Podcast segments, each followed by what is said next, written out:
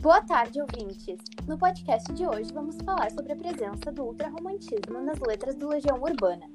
Para complementar o debate, teremos duas convidadas muito especiais. A Marina vai apresentá-las agora. Além de mim e da Júlia, hoje estamos na companhia da Evelyn e da Roberta. Boa tarde, meninas! Boa tarde, obrigada pelo convite. Estou muito feliz de estar aqui hoje.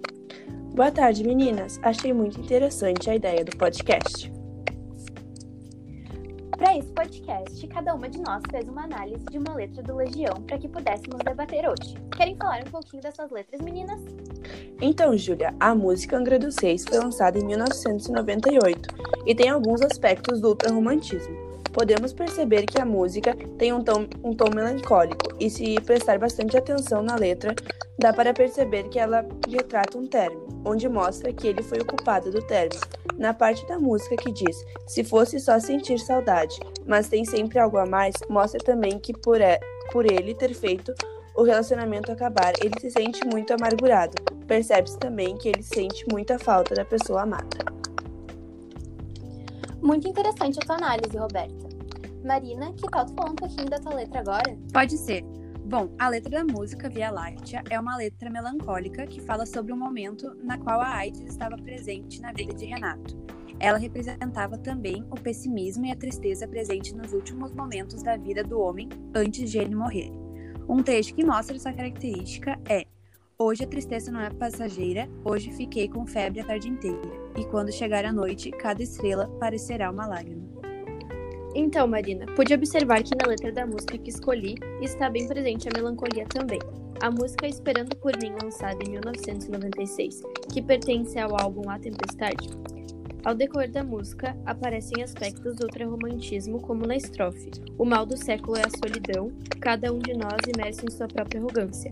Logo, dá para ser identificado o sofrimento decorrente do isolamento. Bom, meninas, eu pesquisei sobre a letra da música há tempos. Ela foi lançada em 1989 e pertence ao álbum As Quatro Estações. A letra faz uma crítica à falta de atenção que os adultos têm perante os jovens e adolescentes. Também fala que, sem a devida orientação, os jovens se perdem em caminhos obscuros na vida.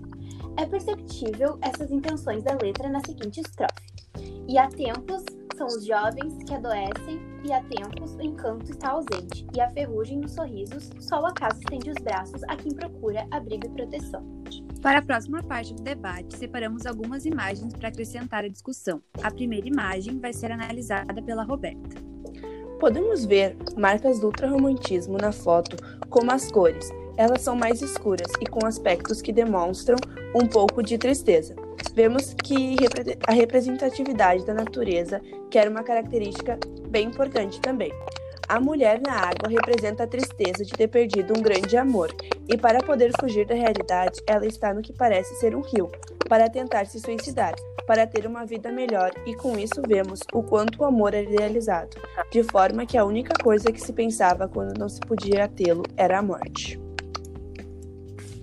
Ótima análise, Roberta. Marina, que tal te explicar a segunda imagem? Bom, essa imagem também apresenta várias características do ultrarromantismo. A figura da morte como uma maneira de fugir dos sofrimentos e angústias que a vida nos traz e as cores mais escuras, representando algo mais sombrio.